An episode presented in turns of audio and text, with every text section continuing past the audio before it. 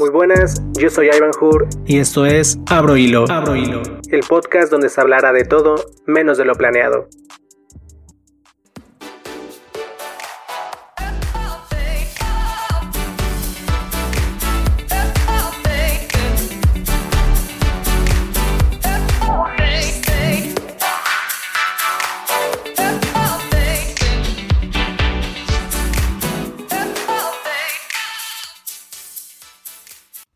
Bienvenidos una vez más a Abro Hilo.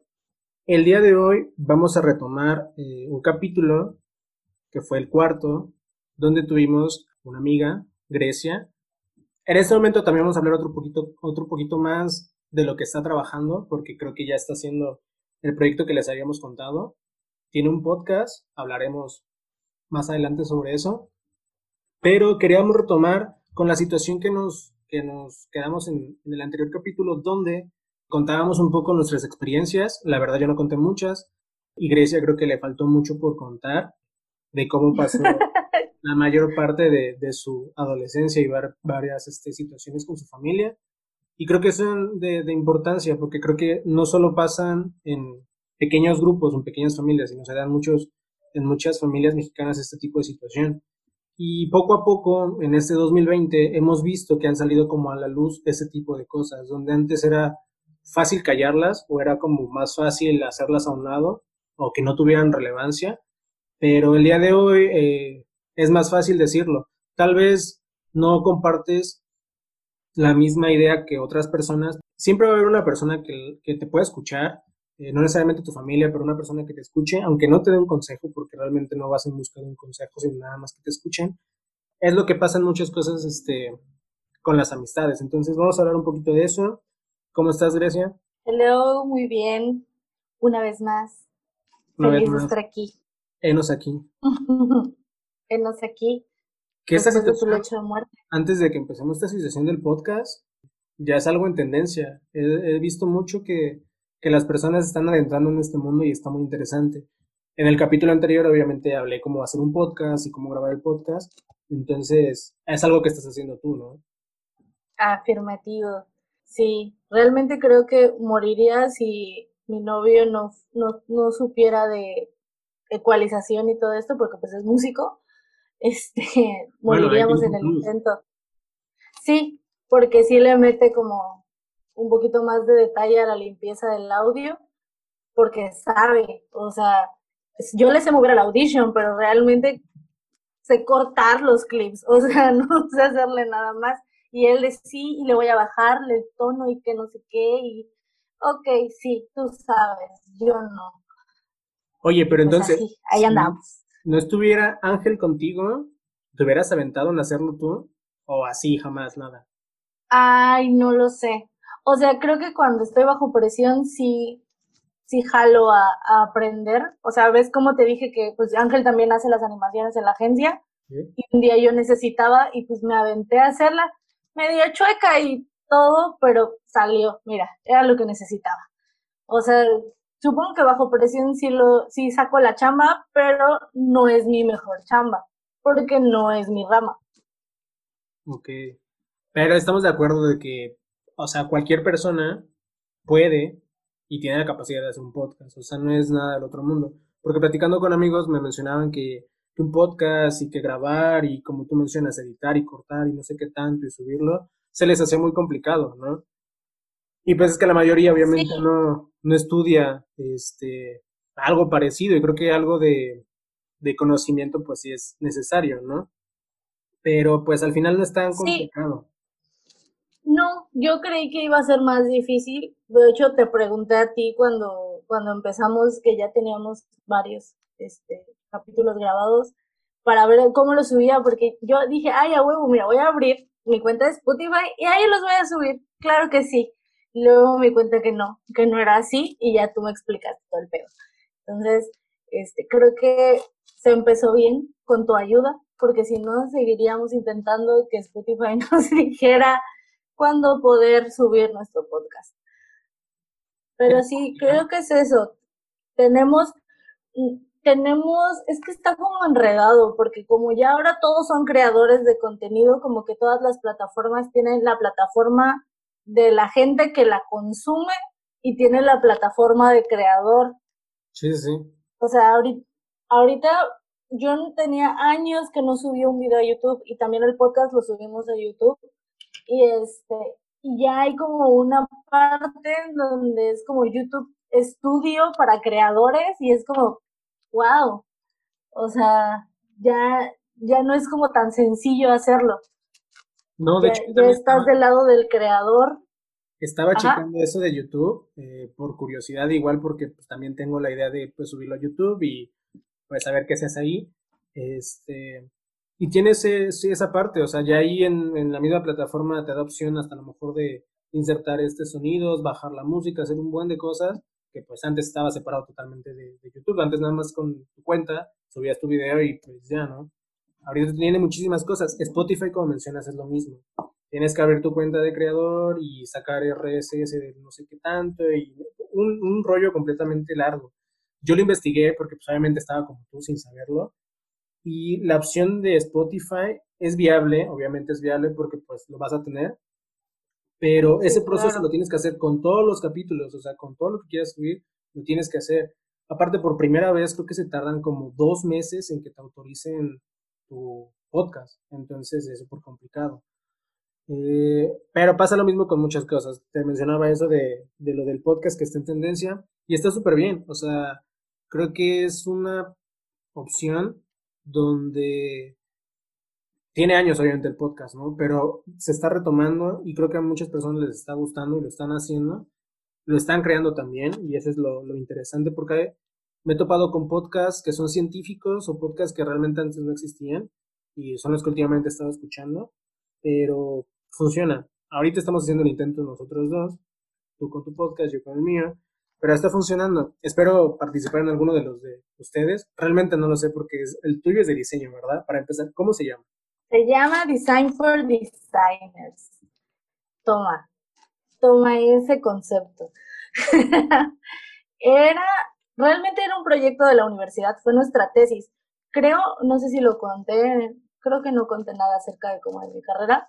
Este, nosotros solo éramos cuatro en la, en la generación. O sea, mi salón, mi carrera universitaria, fuimos cuatro personas, siempre.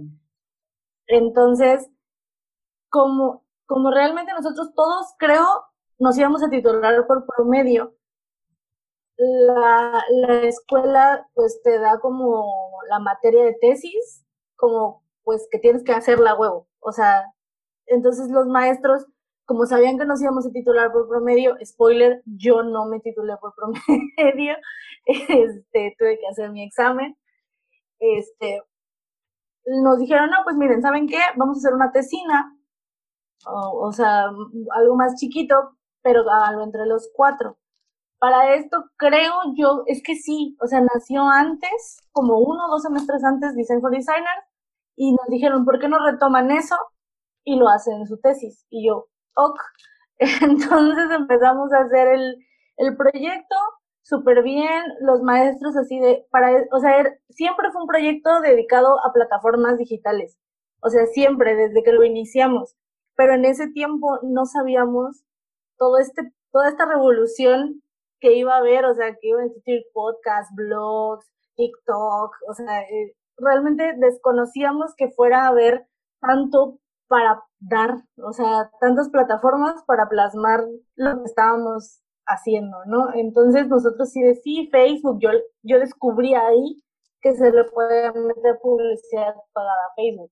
Mírame ahora dedicándome a eso. o sea, entonces, sí, dejamos el proyecto por años. Una maestra que fue como la que nos acompañó en todo este rollo de la tesis, siempre nos decía, cada vez que nos veía, oigan, no veo movimiento en Design for Designers y así, o sea, pero era lo primero que nos decía siempre.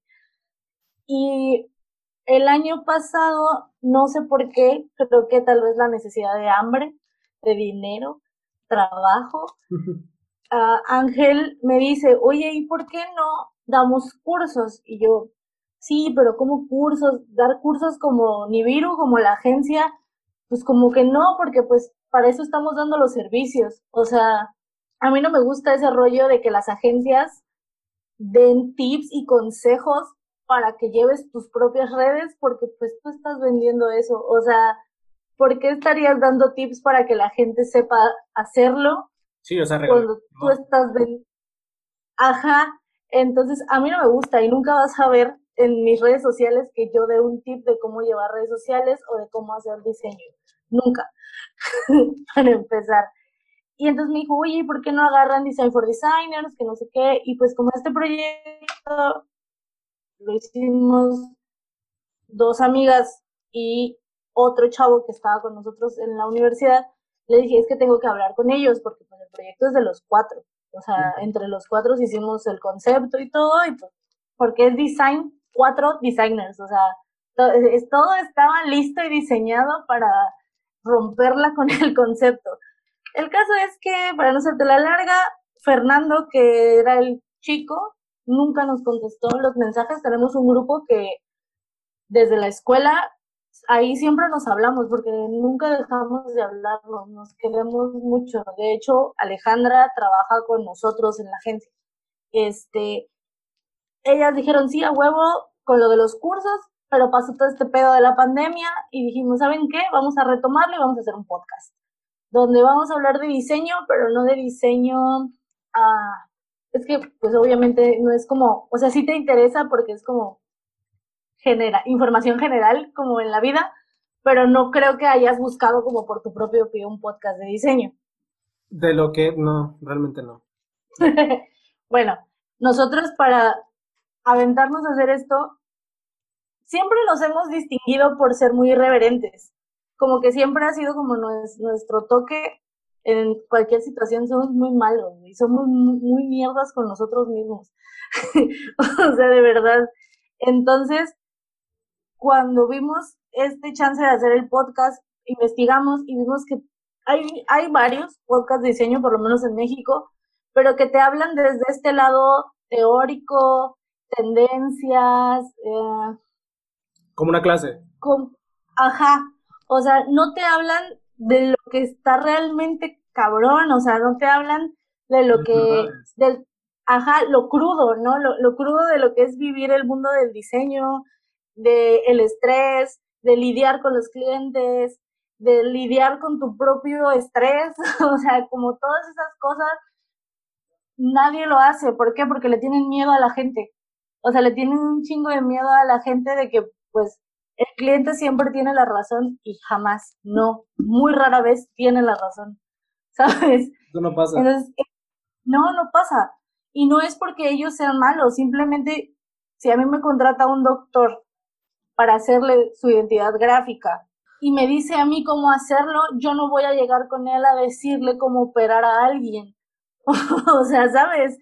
Entonces, eso es como lo que queremos dar a entender con el podcast eh, contar y que nos cuenten, porque está chido, o sea, y lo hacemos como e, en este modo burlón. Tenemos ya, espero que cuando salga este capítulo ya estén otros dos arriba, entonces serían ajá más el piloto, porque ayer grabamos el cuarto. No, el tercero. ya no sé. En Porque, ahorita cuántos tienes? ¿Tienes el piloto y el primer capítulo? El, ajá, el piloto y el primer capítulo, que es el por qué terminamos estudiando diseño. Eh, y pues ya estamos en todas las plataformas, todas, o sea, de como de podcast y estamos en Facebook, en Twitter, en Instagram. En todo. Y ya. Pero realmente esta opción del podcast es muy buena. O sea, sinceramente es muy buena. Eh, y el concepto que tienes me gusta mucho. O sea, realmente como dices, yo no buscaría un podcast de, diseño porque en algún momento sí me topé con alguno y sí, realmente es como una clase y pues, qué aburrido, ¿no? O sea, yo sinceramente pues no. Este, pero la manera como lo cuentan ustedes y de, de las cosas que he visto en sus redes sociales, es muy interesante, o sea, realmente sí tiene ese toque que, pues te, llama la atención, ¿no? El, por qué pasan las cosas o cómo, cómo sería. Em, te digo, a lo mejor eh, grabemos otra cosa con tu podcast en un futuro. Realmente no sé qué aportaría yo en tu podcast de, diseño, pero algo saldrá. Y hablamos un poco de podcast, retomamos un poco de lo, de lo que ha pasado, que es del autoestima. Afirmar. Las cosas y consecuencias que nos han pasado. ¿Tú estabas desahogándote mucho con esas situaciones? Ay, sí, amigo, es que me duele. O sea, me duele, pero ya me da risa. Pero quiero que tú me cuentes ahora. ¿Cuál es, ¿Cuál es tu situación emocional al respecto de tu autoestima? Realmente lo que me ha pasado a mí, o sea, que he sufrido, mm, pues no se puede comparar con las demás personas porque es muy diferente, obviamente, cada una de las vivencias que tienen esas personas y cómo lo llevan. Obviamente algo que tal vez para mí se me hace muy tonto es muy fuerte para ti.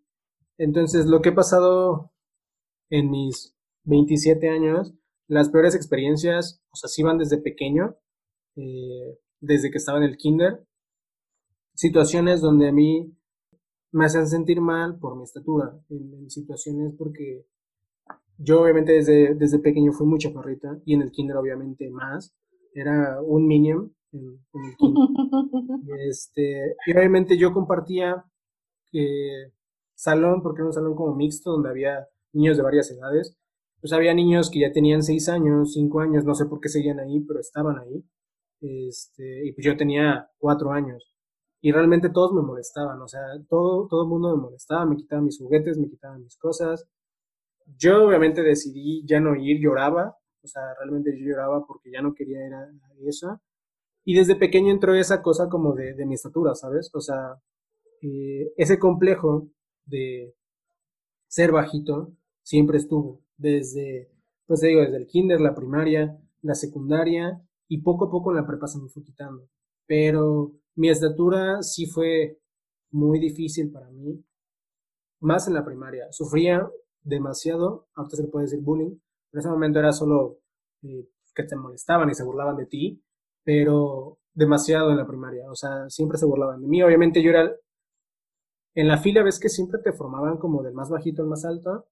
Yo siempre estaba en el segundo lugar o en el tercer lugar. ya te imaginarás, estaba súper pequeño. No crecí lo suficiente, mido ahorita unos 66, es normal, supongo, no lo sé. Pero no me molesta ya eso. Eh, sí pasé por, por psicólogos en la, en la primaria, con la psicóloga de la escuela y con otros este, particulares, por eso mismo, o sea, por mi estatura. Eh, y en mi casa, pues también ha completado un poco más este, tías y tíos con lo mismo, ¿no? De que el chaparrito y que no sé qué tanto, y se burlaban de mí. O sea, según para ellos era como normal, pero pues, en cierto grado sí me hacían sentir mal. O sea, sí llegaba yo a veces a mi casa y me preguntaba, ¿realmente no voy a crecer o por qué estoy así? Muchas cosas pasaban por mi cabeza. Entonces, me ayudaron obviamente los psicólogos. Eh, al final no fue como una solución total porque, este, no sé, en la prepa empecé a tener como más amor hacia mí mismo y empecé a hacerlo como a un lado lo de la estatura, pero fue bastante tiempo, o sea, te hablo que ya en la prepa, cuando yo ya tenía casi 17 eh, años, yo ya medio había aceptado mi estatura, medio, no por completo fue hasta la universidad, cuando obviamente ya supe que no iba a crecer más, que, ya, o sea, ya era mi, mi, tope, que ya no iba a crecer más. Cuando dije, pues no hay problema, o sea, no hay ningún, no hay ningún problema en que me quede esta estatura. Y siempre tuve también otra, otra situación porque la mayoría de mis amigos son más altos que yo. O sea, tengo muchos amigos que son más altos que yo, miden unos 70, 1,80. Tenía amigos de 2 metros, entonces ya te imaginarás, yo saliendo con ellos, este, pues era el machaparro, obviamente, el, que casi pues, no lo notaba. Y en situaciones, por ejemplo, como hablando ya de personas que te gustaban, sí sufrí un poco de eso, de que pues muchas niñas no me hacían caso por lo mismo, ¿no? De que pues estaba bajito y no sé qué tanto. Eso también fue un complejo muy grande. Y esa sería una situación que sí me marcó, o sea, sí fue muy fuerte para mí eso. O sea, más deja tú de que si eres guapo, ¿no? creo que mi, mi, miedo más grande sí fue en ese momento mi estatura. O sea, fue algo muy, muy fuerte para mí. Es que el pedo creo yo que es cuando la gente hace evidente algo como de tu físico, o sea, porque puede ser que tú nunca, o sea, si alguien no te estuviera chingando todo el tiempo con que estabas chaparro y chaparro y chaparro, tal vez en tu cabeza nunca se tuviera, o sea, pues sí somos diferentes, ok, tú estás más alto, yo estoy chiquito, pero ya, o sea, el problema es cuando la gente empieza a, hacer notorio esa parte de, que no es que no te guste, porque al final al principio tú no sabes que no te gusta el chaparro, que a mí no me gusta estar llenita, ¿sabes? Es, es, es como la evidenciarte ante la demás gente. Pues no sé qué pinche placer les da decirte chaparro, decir desgordo, estás fea, no sé. el, resaltar, el resaltar eh, un aspecto físico de ti, o sea, no entiendo cuál es el afán de hacerlo, o sea, obviamente todo mundo eh, pues tiene espejos en su casa y sabe cómo es, y se conoce, ¿no? Porque pues es tu cuerpo y es, eres tú, sabes cómo eres, pero realmente no hay ningún motivo, bueno, sí, siempre es el, con motivos de burla, ¿no? Que es lo que la mayor parte hace, pero no hay ninguna como ganancia con eso, solo nada más resaltar pues lo que dices, ¿no? La situación que, pues pasa. Sí, o sea, es que yo me acuerdo que las primeras cosas con las que yo me empecé a defender cuando este tío bully me, me, molestaba era que le decía, o sea, porque pues sí me decía gorda, así como, ¿qué pedo mi gorda? Saludos. O sea, y yo. Y sí me acuerdo que sí le decía, bueno, ¿y qué tú me pagas la comida? O sea, ¿en qué te afecta monetariamente que yo coma de más? O sabes, o sea, ¿Por, ¿Por qué? O sea, ¿por qué decirme eso? Estás estúpido.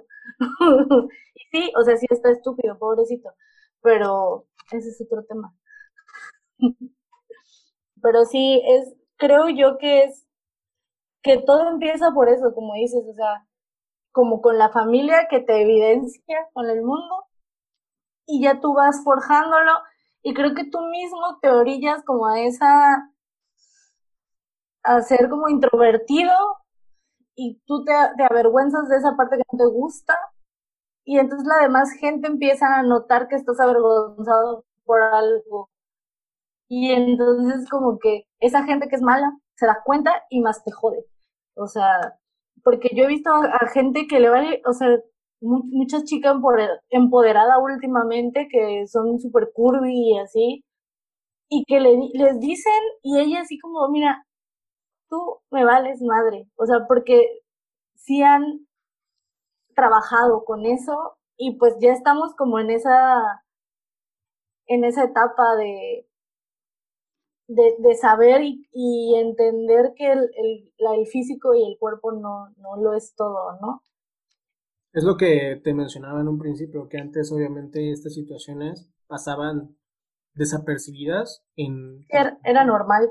Ajá, era normal, era como parte de tu rutina tal vez, de lo que te despertabas y sabías que te iban a decir eso, ibas a la escuela, iba a pasar eso y pues nada más, ¿no? Ahorita sí está pasando esto, donde realmente a las personas creo que sí ya les está valiendo, no a todos, obviamente a muchos sí les sigue importando eh, el qué dirán de, uno, o sea, las palabras de los demás siguen, siguen importándoles, pero poco a poco, o sea, sí he notado también lo que mencionas, o sea, me he dado cuenta de eso en redes sociales donde muchas personas ya les vale realmente los comentarios que le hagan con respecto a su, a su aspecto físico. Es lo que va también con, con nosotros dos, o sea, conmigo obviamente a mí si me dicen chaparro realmente, pues ya me valdría, o sea, no, no le tomaría ni importancia ni nada de eso. Supongo que de alguien que quiero, o sea, tal vez si tú me lo dices como en cierto modo de ofenderme, pues sí me molestaría. ¿no? No, jamás te lo diría. Y creo que yo, por lo menos, yo nunca he dicho, hey, Iván está chaparro. Nunca, nunca he como relacionado eso contigo. O sea, es como, Iván sabe mucho, Iván es muy inteligente, Iván es muy buen amigo, pero nunca es como, ay, Iván está chaparro, ¿sabes? Sí, va para eso, o sea, obviamente porque pues, no sé, entendemos un poco cómo está la situación y creo que al final pues sí compartimos muchas cosas tú y yo donde realmente al final nos fijamos más de las cosas buenas de la otra persona, de lo que te está aportando. Porque igual una amistad eh, es una relación, que realmente no me gusta esa palabra, pero bueno, es una relación tú en amor libre. ¿Eh? en amor libre tú. Pues más o menos, pero es una, es una parte donde realmente están como para sumarte, obviamente. Creo que todo eso es para, para sumarte, o sea, no vas a encontrarte una persona, vas a ser amigo de una persona que realmente todo el tiempo se la pase criticándote, ofendiéndote, eh, viendo cada efecto este, físicamente, emocionalmente. Obviamente creo que ninguna persona buscaría eso. Entonces, va también de lo mismo, compartimos ese tipo de cosas y no vemos como nuestros defectos. O sea, yo obviamente no digo Grecia está gorda o Grecia ese tipo de cosas, porque pues no, o sea, son cosas que pues, realmente no pasan por mi cabeza. Pero la sociedad no es así, o sea, no, la sociedad está podrida. Las más insignificantes, hay personas que, no sé, que estábamos hablando antes que cumplen con esos estándares de belleza que pues, nos han hecho creer todo el mundo, que son bonitos o son bonitas para como la pinta la sociedad, pero hasta a esas personas les encuentran defectos, o sea, a esas personas les encuentran defectos. Ah, claro. O sea, no solo es como situaciones que estemos pasando nosotros, es a todo el mundo. O sea, y si no lo encuentro, o sea, hace rato vi que pusieron, no sé, como una noticia así, wow, en, en creo que fue en Twitter o en, o en Facebook, que decía que a Jennifer López en un video en Instagram se le había olvidado depilarse y se le vio la axila con pelos. Y es como, Güey, es Jennifer López, tiene 50 años, ves el cuerpo que tiene esa pinche vieja. Yo quisiera tener este cuerpo. O sea, y le están buscando cualquier mamada. Estoy harta. Eso lo vemos muchas veces. Estoy harta. No sé, ¿cuál sería el, como el punto? Bueno, es que no lo hacemos tú y yo. O sea, ¿qué, ¿qué, se siente, bueno, que te digan ese tipo, bueno, que hagas ese tipo de cosas, sus acciones? lo que mencionábamos antes, creo que nada más hacen resaltar tus propios defectos, o sea, lo hacen porque pues obviamente tienen a lo mejor más problemas que uno o más situaciones así. Entonces, no entiendo cuál sería el punto, o sea, creo que al final nadie entiende por qué lo hacen. Es que, pues siempre ha sido este pedo como de la sociedad que o sea, porque por ejemplo, a mí me pasa, y es algo que, que estábamos hablando antes de grabar el podcast, porque estábamos comentando como cosas familiares, ¿no? Y entonces, pues yo hablé de que pues estoy como rodeada en, en esto de el feminismo. Tenemos una amiga en común, Alexa, que es la jefa en, en el tema, y este, y me ha ayudado mucho como a ver muchas cosas, ¿no? Y yo era de las que le decía putas, golfas, zorras a las niñas por pues, tener muchos novios, ¿no? Porque, o sea, a mí qué chingados me va a importar. o sea, ya cuando lo, lo, lo, relaciono ahora y lo pienso y lo analizo, es como, güey, sí, a mí qué chingados me importa que una chica tenga muchas parejas, ¿sabes? ¿Por qué tengo yo que etiquetarla con algo y hacerla sentir mal por eso cuando, pues no, ¿sabes? Eh, creo que es como lo mismo, pero pues no es body shaming tal cual, solo es como shaming. o sea, yo sí lo he aplicado y estoy intentando cambiarlo porque es algo que traemos como súper arraigado y a veces se me sale, o sea, la neta a veces se me sale, pero sí digo, esto no está bien, ya, o sea, me regaño yo solita. Pero creo que es lo mismo al hablar de los cuerpos de otra persona. O sea, no nos tiene que importar. Eh, hablando de las amistades y todo lo que decías, creo que cuando estabas en tu lecho de muerte, las, hace dos semanas, fue lo de esta modelo, Yari Jones, que es trans, una mujer trans. Ajá. Todo este rollo de Calvin Klein. Ya, ok, sí, sí, sí. Bueno, yo perdí como dos o tres amistades por este, por este rollo. Una, a la gente le vale tres kilos de verga que o sea, que una persona haya decidido, bueno, no haya decidido, sea trans. Estoy, soy un poco ignorante en los términos LGBTs, entonces dejémoslo así. Este, y luego este rollo de, y es que ¿por qué no eligieron a una mujer? Y yo, porque no es el caso, es una campaña, era la semana del orgullo LGBT, o sea, es que, o sea, pero todos se quejan, es lo que decías, ¿no? Y entonces vi a unas dos, tres amigas poniendo que, pues, que, que pinche asco, es que está bien gordo, que no sé qué, por lo menos pudieron haber puesto una trans delgada. Y entonces sí, me puse furiosa. O sea, sí dije, ¿por qué? O sea, no, o sea, no sé, o sea, me entró acá el herder en el cuerpo y, y sí le, le contesté a una y sí le dije como de, porque ella puso que qué asco, que qué depravación, que aparte gordo, bueno, gorda porque es una mujer, este, y yo como, ¿qué pedo? O sea, si así se expresa de la gente con sobrepeso, ¿cómo no se expresará de mí? ¿Sabes? O sea, porque pues yo soy una montaña rusa con mi peso. O sea, yo he tenido muchas etapas, amigo. Entonces, o sea, tal vez nunca ha hablado mal de mí, pero sí te pone a pensar, pues, cómo se expresa, ¿no? De, las personas que son diferentes a ella. Entonces yo dije, ¿sabes qué? Ya no voy a seguir peleando contigo. La borré de Facebook, la borré de Instagram.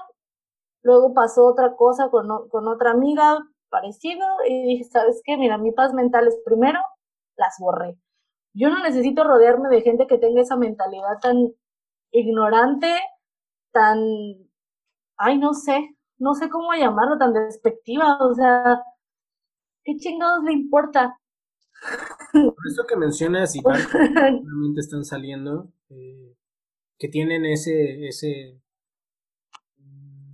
interés y esa fuerza tal vez de las noticias que pasan y que pues amistades comentan y todo esto, eh, es un buen momento y yo también lo he hecho donde filtras así y haces una limpieza total de amistades porque poco a poco se van destapando, o sea, sea lo que sea, muchos te dicen, ah, es que era como, no sé, una broma, o solo es un comentario, no pasa nada.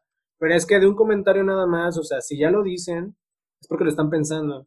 Si lo están pensando, que otras cosas, como tú mencionas, no pensarán de uno o de otras personas que pues sean amigos en común, ¿no? Yo realmente sí he eliminado muchísimas personas eh, de Facebook y sí he dejado de seguir a muchísimas personas en Instagram por lo mismo.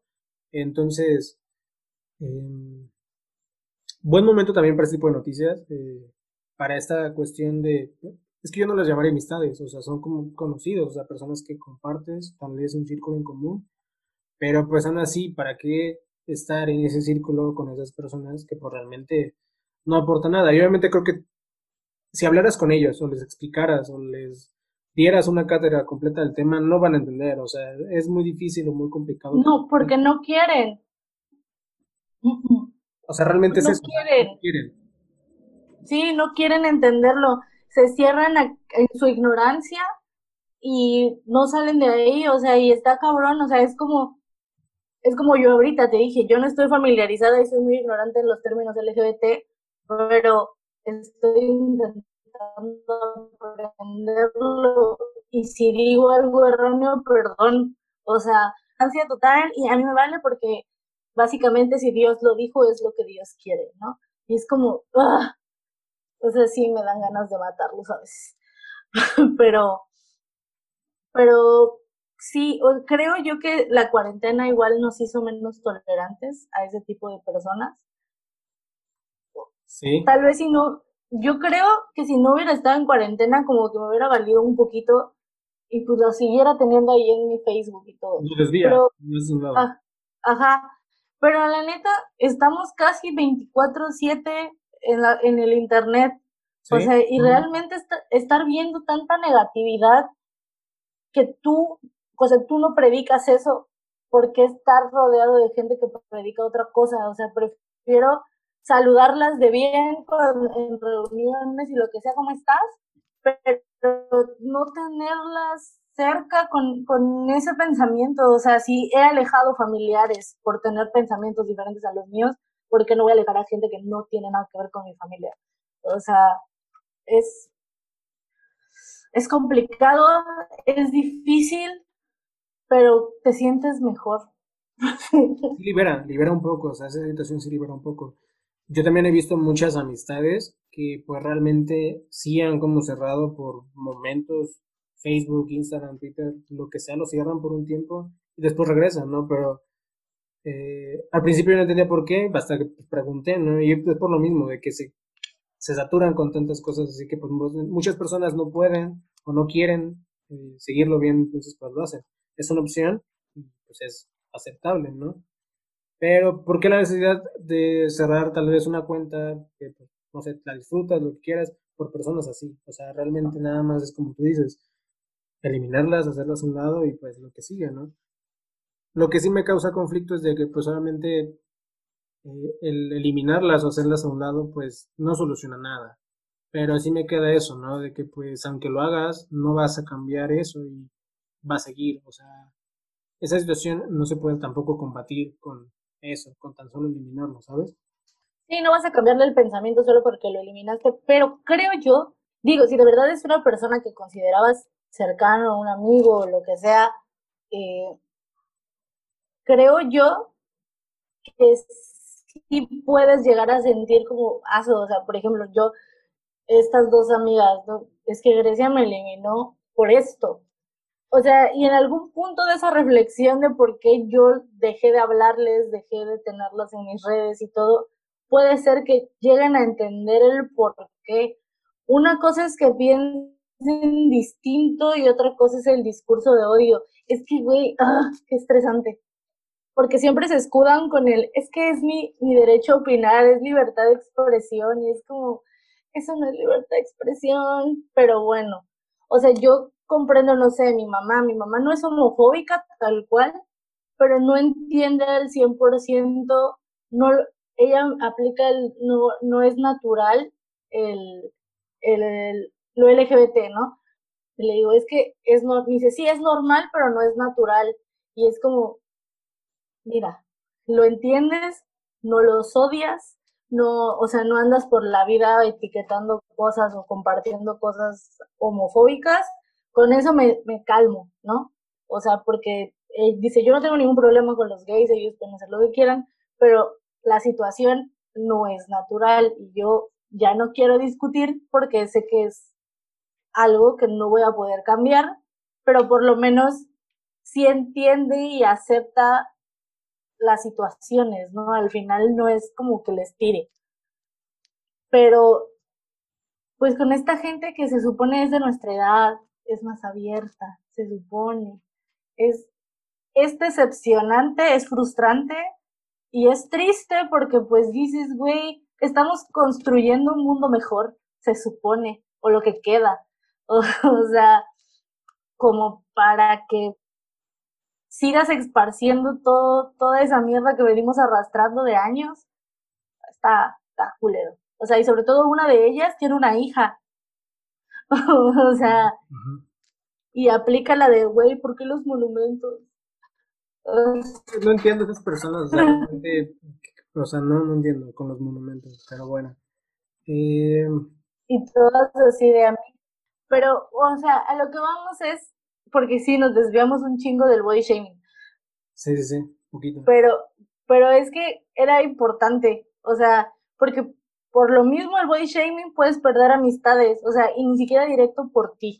O sea, no es como que te lo hagan directo a ti, pero pues si ves que están haciéndole el body shaming a otras personas similares a ti, pues que no dirán de ti, o sea. Sí, sí, sí.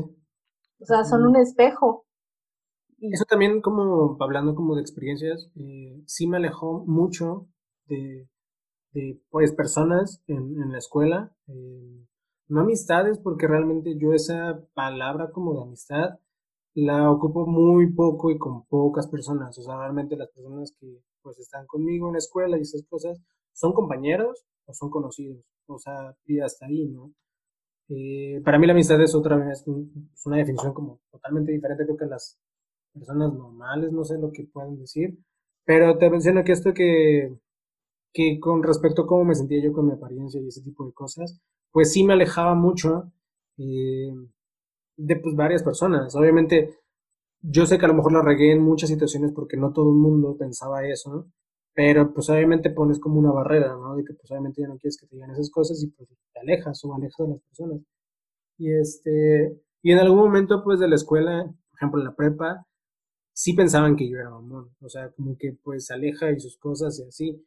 Obviamente sí, después platiqué con personas y conocidos y todo esto, y me decían eso, pero obviamente yo no les contaba el por qué lo hacía, ¿sabes? Era como, ah, pues no, solo no quería hablar, pero el alejarme fue esto, ¿no? Sí creo como esa barrera en mí para poder después afrontar bien lo que estaba pasando como con mi aspecto y ponerle como un límite y diferenciar exactamente de quién venían las, las palabras y de qué personas, ¿no? En la universidad ya fue totalmente diferente porque pues ahí fue como donde entré al mundo donde las personas eran este, pues más abiertas, eran eh, más conscientes de muchas cosas, me sentía más cómodo en la universidad, entonces ahí conocí muchísimos amigos este, y fue el lugar donde pues realmente estudié, me, me gustó estudiar y donde realmente estuve a gusto por mucho tiempo, fue el único lugar. Obviamente primaria pues sí, ¿no? Lo normal, pero pues estabas con esa cosita eh, de que pues te decían cosas y pues se burlaban de mí. Este, pero te digo, me costó muchísimo trabajo, o sea, sí realmente cuesta muchísimo trabajo el trabajar en uno mismo, el empezar a, a amarse y a quererse y aceptar tal cual como es, cuesta muchísimo trabajo. Hay personas que a lo mejor piensan que es de la noche a la mañana, que realmente si sufriste este tipo de cosas de un día a otro ya vas a estar súper bien, y pues no, obviamente muchas personas necesitan terapia, psicólogos, este, muchísimas cosas. Y pues es, es aceptable. Ahorita no es tan mal visto el ir a terapia o ir al psicólogo, pero antes, no vas a permitir que decir que ibas al psicólogo era todavía como otro detonante para que se burlan de ti, porque pensaban que estabas loco, pensaban que, que tenías... Ay, sí. O sea, realmente cuando... A mí realmente no me gustaba decir que iba al psicólogo por lo mismo. O sea, por esas cosas, ¿sabes? pero era una situación que pues las tenías que pasar. Ahorita creo que ya muchas personas y obviamente muchos conocidos de, nuestra edad van a terapias y van al psicólogo y todo normal, obviamente no está, ahorita ya es más aceptable eso, ¿no? Ir a terapia, pero antes era súper mal visto. Sí, eh, es que, bueno, es que tenemos la misma edad, pero es que tú eres capitalino acá, tú, tú vives en la capital, yo vivo en el puerto. Yo, este, es que yo me acuerdo que yo, cuando mis papás se divorciaron, fue como mi primer acercamiento al, al psicólogo.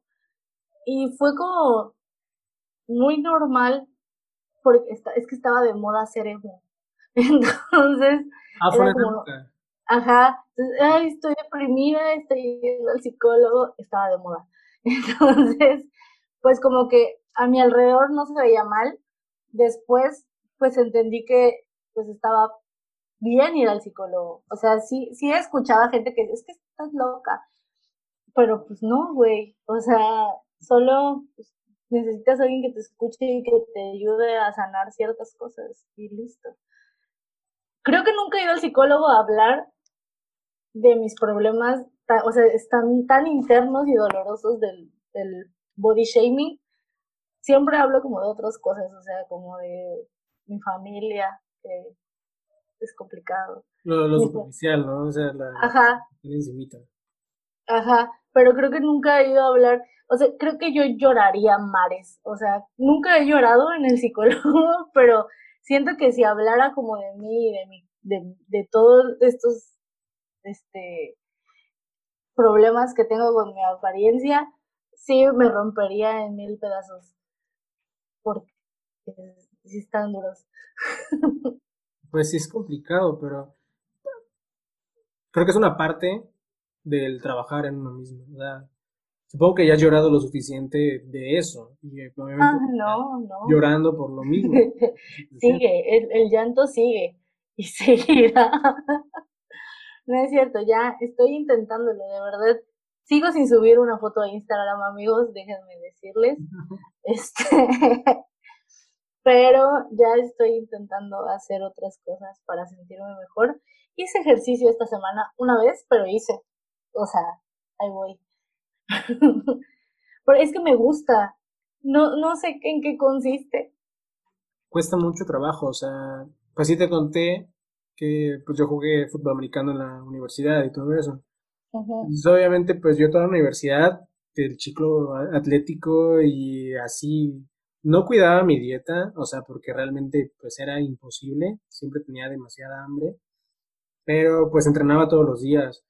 Eh, mi rutina así, o sea, sí, tal cual era como de, alto rendimiento porque eran clases súper temprano, después ir al gimnasio, después entrenamientos y hasta la medianoche, ¿no? Entrenando. Entonces, sí fue una etapa muy, como, no interesante, pero fue muy marcada en mi vida, que realmente sé que no voy a volver a, hacer porque me costaría demasiado trabajo el regresar a esa rutina de ese ejercicio, pero fue un momento donde realmente me gustó como o sea, cómo se veía mi cuerpo en ese momento, ¿sabes? Ahorita no me importa, o sea, realmente, pero me veía bien porque puede ser, imagínate, diario, o sea, de lunes a viernes eh, ejercicio y fines de semana partidos. Entonces, pues ya te imaginarás, uno termina obviamente cansado, pero ese ejercicio ayuda bastante. Ahorita yo he tratado de hacer ejercicio como dices y, o sea, ni es de una cuarta parte de lo que hacía antes y termino muerto y súper cansado. Me gusta, obviamente. Y ahorita sí estoy en una etapa donde estoy cuidando mi dieta. Entonces ya estoy como cuidando cada cosa que como. Eh, pero lo hago más ya por cuestiones de, pues, de salud y de cómo va a ir en un futuro mi cuerpo y todo ese tipo de cosas, ¿no? Pero en busca del cuerpo perfecto, modelo así de revista, con, con cuadros y todo esto, pues realmente no. O sea, no, no pasa por mi cabeza. Solo es el estar bien y ya. Sí, es, es lo que yo he estado como platicando conmigo mismo. Porque sí, es, nosotros llevamos una alimentación de la chingada. es que, amigo, no me acuerdo si conté esto. Eh, que pues yo hacía fotos para Uber Eats y este y nos regalaban la comida. Sí, bueno, o sea, nosotros subimos 15 kilos o más de 15 kilos en seis meses, en un año. O sea, sí, porque era a veces diario sesiones de 9, 10 de la mañana a las 7, 8 de la noche.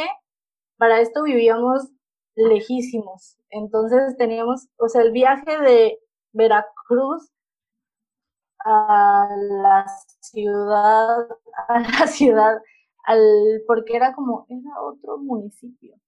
Nosotros vivíamos en otro municipio. Entonces era como de media hora, cuarenta. Y ya nos habían dado comida todo el día, o nos dieron en la última sesión, llegábamos a cenar y nos acostábamos a dormir. Entonces, pues era de que si en cinco sesiones te daban chilaquiles, tacos, hamburguesas, pizza, más pizza, ¿sabes? o sea, realmente no había algo nutricional ahí hábitos porque sí estábamos ya súper pasados de lanza. Y este, y por ejemplo, compramos un galón de aceite de coco. Entonces, solo cocinamos con aceite de coco. Compramos un, bolsón de stevia. Ya no, ya no comemos azúcar. Tomamos pura leche de almendra. Carísimo, pero funciona. Que ahorita en cuarentena realmente no hemos hecho una dieta, pero no hemos recuperado el peso que perdimos de... ¿Cuántos meses llevamos de cuarentena? ¿Cuatro? Cuatro meses. O sea, de abril, ponle, o sea, de abril, en, enero a abril, sí bajamos, yo bajé como 7 kilos y Ángel bajó casi 15, me parece. No los hemos recuperado. Pero sí, o sea, sí, le, sí compramos gancitos y esas madres ya ahorita. o sea, sí, soy fan número uno de los gancitos. Pero con esos cambios chiquitos que hicimos durante toda nuestra, o sea, de la dieta normal que se nos quedaron ahorita que ya nos seguimos la dieta, creo que es lo que nos ha ayudado como a no subir eso que ya habíamos bajado. Y creo que eso es lo importante porque la neta vivir a dieta es un suplicio, es horrible. Está feo, o sea, realmente sí está feo porque pues te, o sea, te quitas muchas cosas que son deliciosas, que obviamente lo delicioso pues es lo grasoso y todas estas cosas pues que te engordan. Pero eso yo también he tenido problema con, con esa forma de ver la dieta, pero me compro la idea y empiezo así tal, tanto a llenarme la cabeza de que pues es para un futuro, ¿sabes? En un futuro obviamente nuestro cuerpo no va a estar con la capacidad que, que, tiene ahora para digerir todo ese tipo de alimento. Entonces ya lo veo más por eso, porque realmente en un futuro no quiero padecer de muchas cosas que probablemente eh, saldrían con este tipo de dieta, ¿no? Con esta comida chatarra, que es este, lo que pues realmente estamos acostumbrados. Obviamente sí, como pizza y esas cosas, hamburguesa y todo lo que tenga que ver, sí lo sigo comiendo, pero trato de bajarle porque era igual, más o menos que tú, porque en americano no tanto tenía ese problema de lo que me comiera, porque lo quemaba, o sea, realmente se me iba el alimento ahí con el ejercicio, pero ahorita, no sé, no puedo comer tanto de esa forma, este, y es lo que trato de hacer, o sea, es como comprar más verdura, comer más verdura, y pues ya, aunque no esté tan rica. Sí, creo que es parte, o sea, porque todo influye, o sea, para que la, tu, tu estima esté bien, o sea, no necesariamente tienes que estar como tú quieres, pero pues es como un proceso, ¿no? Y yo ahorita cuando empezamos como a romper un poquito más la dieta y ya romperla totalmente, si al final cuando termino de comer me siento mal, no emocionalmente, mi estómago ya no reacciona. Y, por ejemplo, hoy comimos eh, comida china, muy rico, muy delicioso, pero sé que ahorita terminando esto me voy a ir a hacer un té de jengibre para desinflamarme porque me siento hinchadísima. ¿Por qué? Porque yo ya no estoy acostumbrada a comer arroz, ya no estoy acostumbrada a comer cosas fritas. Entonces, ay, es horroroso. Pero sí, ya estoy acostumbradísima a comer gancitos porque no sé por qué ahora me volví muy fan de los gancitos. Casi no compraba yo gancitos, pero como que de unas dos semanas para acá soy fan. Pero no es como que me, me desayune, coma y cena un gansito. O sea, solo me como un gansito al día. A veces dos, Pero sí, mucha azúcar. Pero, por ejemplo, si me lo como el gancito 6, 7 de la tarde, ya no ceno. Ok, ajá. O sea, sí intento no llenarme el estómago de cosas, o sea, como que ya estoy un poquito más consciente de lo que me hace daño y, y sobre todo yo sufría de migrañas pero un chingo, o sea, migrañas de que yo lloraba horrible, o sea, de que vomitaba del dolor de cabeza tan espantoso que tenía. Y cuando empecé a hacer ahorita en enero la dieta y todo, me di cuenta que mi alimentación era como una de las primeras cosas que influían en mis migrañas, porque tengo, hasta hace unas tres semanas fue que me dio otro episodio, pero tenía yo más de seis meses de no tener migraña, porque estaba yo comiendo bien. Entonces, como que todas esas cositas que tú sientes que son como que no son parte de tu autoestima, sí lo son. o sea, todo va, todo, va. Todo, todo lo que va en tu día a día, por más insignificante que sea, está relacionado con eso. Eh, esas pequeñas cosas, por ejemplo, que estamos hablando ya de las dietas y lo que comemos y todo eso, obviamente es parte fundamental de pues todo lo que desencadena, ¿no? Porque pues de ahí viene el peso, de ahí viene todo lo de la autoestima y todo lo demás, ¿no? Pero em, creo que esa situación, obviamente, donde muchas personas sufren este tipo de cosas, este eh, bullying de los demás, Obviamente todos tenemos la posibilidad de cambiarlo, lo estamos diciendo con la dieta, ¿no? Es difícil, pero obviamente es un beneficio. Y creo que eso sí lo que, bueno, quedó claro la, vez pasada, que las cosas hay que hacerlas obviamente por uno mismo y no por los demás.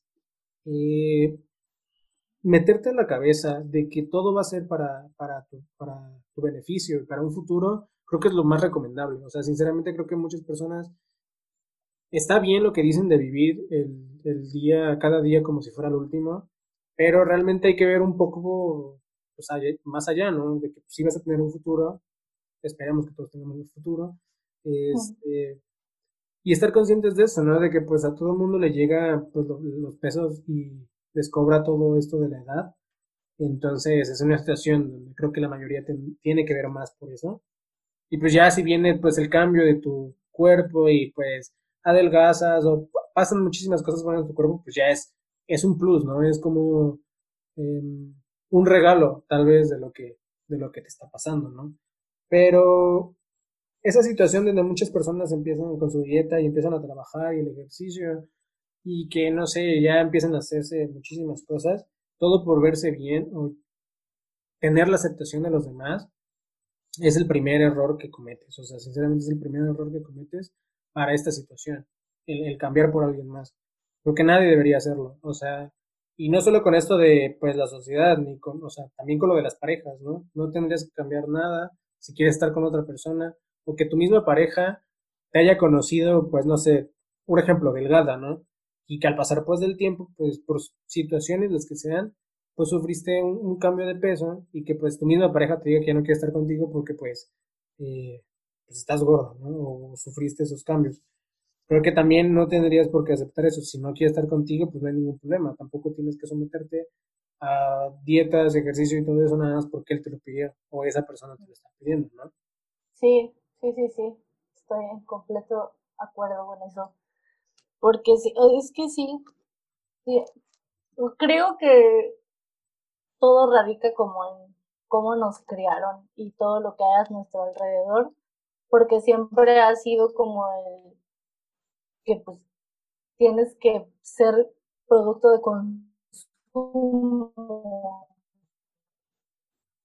En este caso yo como mujer y los hombres también tienen como, digo, desconozco, pero sí tienen como también como un rol, ¿no? Como el, el hombre, como un modelo, ¿no?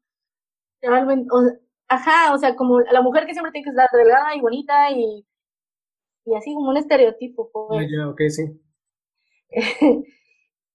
este, ya me hiciste caras y ya, ya se me, ya perdí el hilo de este hilo que este abrió. no sé a dónde ibas, estabas hablando de características de una persona del hombre que sí también pasaba, no sé. Ajá, o sea, creo que todo radica en eso, o sea, que tanto o sea, por las mujeres es más común que las mujeres tengamos más problemas con nuestra apariencia porque siempre nos han categorizado como producto de consumo, pero los hombres también tienen en cierta parte este problema, tal vez no tan arraigado como la mujer, pero también tienen estos problemas. Pues no, o sea, no es como arraigado, o sea, eso sí, o sea, estoy consciente de eso, pero no sé, al final siempre queda como que el hombre no tiene por qué demostrar sus sentimientos. Entonces yo sé que obviamente varios amigos están con eso en su cabeza y lo tienen muy, muy presente, pero jamás van por el mundo diciéndolo por esta misma situación, ¿no? De que, ah, pues eres el hombre, eh, no tienes por qué demostrar tus sentimientos, no puedes llorar, que no sé qué tanto, este tipo de cosas, ¿no?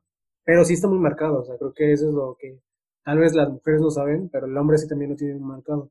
Y hay muchas personas que sufren de eso, o sea, sinceramente sí sufren por ese tipo de cosas. No se ve tanto con la mujer, eh, como la mujer, perdón, pero sí está, o sea, sí está muy presente.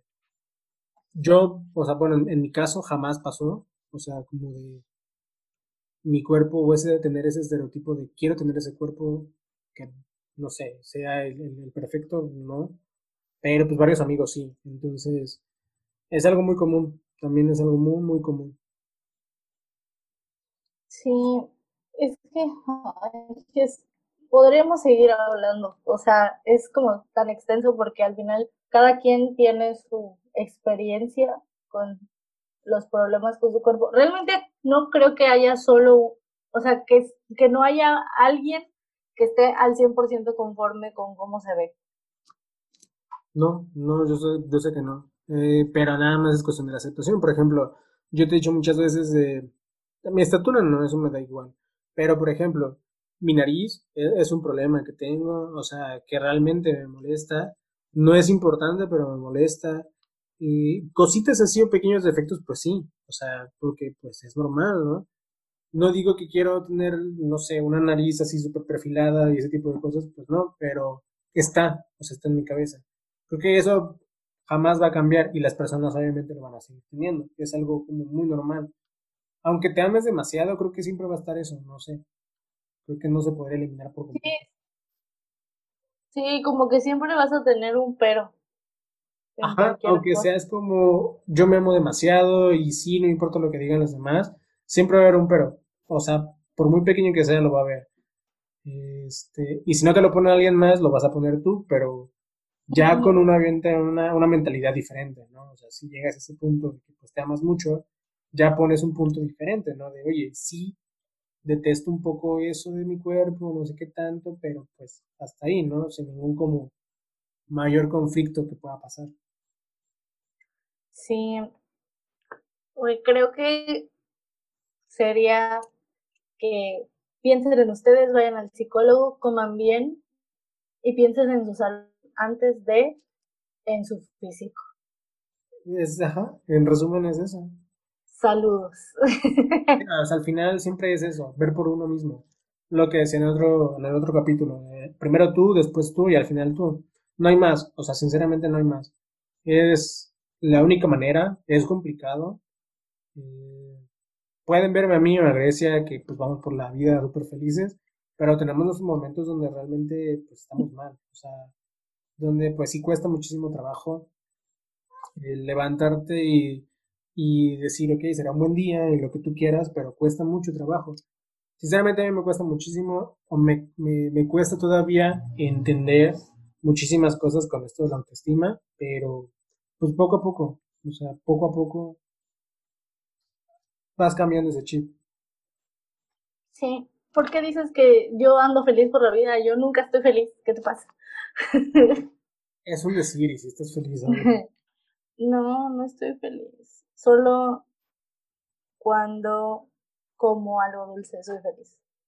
O sea, a cada momento con tus gancitos. No, porque no estoy comiendo gancitos, estoy tomando agua. Estoy tomando agua para sentirme mejor por la comida china que me comí hace rato. Tomen agua, eso es importante, amigos. Eh, realmente con, con, con Grecia, espero, y sé que es así, vamos a grabar más capítulos, no solo esto, este era como el parteaguas para todo lo que este, hablaremos en un futuro, porque era algo que pues realmente nos interesaba a los dos. Fueron dos capítulos, este... Porque no me callo. Pero realmente son muchísimas cosas, como ella dice, o sea, podríamos hablar aquí tres horas de un podcast, obviamente al final creo que nadie escucharía, pero... Ah, por cierto, el anterior podcast este, que grabamos es el más escuchado, o sea, el que ha tenido más reproducciones de los anteriores, de los otros tres que tengo. Excelente. fue algo bueno. Como les menciono, yo no hago eh, como publicidad del podcast, porque pues no, no sé, solo que eh, esta vez poco a poco lo voy a ir haciendo, pero me gustó mucho que, que hayan escuchado el podcast, esta es la segunda parte. Si quieren una tercera parte, pues manden un correo y háganmelo saber y pues obviamente lo comentamos. Pero con Grecia me gustaría platicar de muchísimas cosas porque eh, con ella es una de las pocas personas que tengo esa confianza, se podría decir. No, lo sé, esa como intimidad de poder platicar de muchísimas cosas sin que haya como un, un juicio, ¿no? De por qué estamos hablando de eso. No sé, algo, algo interesante. Aparte con ella fluye muy bien la comunicación. Entonces, habrá más temas. Obviamente hablaremos más también de su podcast en otro capítulo. Les voy a dejar toda la información de su podcast para que lo escuchen, lo apoyen. Es muy interesante, yo ya lo escuché obviamente. Y es para cualquier persona, o sea, realmente no tienes que estudiar diseño como para entrar a su podcast, o sea, cualquier persona puede escucharlo y es interesante, porque pues te enteras de, de esos chismes que pues no, no se, no se dicen o no, no, no lo, no lo sabes porque pues nadie lo va a platicar. La, carrera que estudió ella sí es complicada, o sea, realmente sí es muy, muy complicada.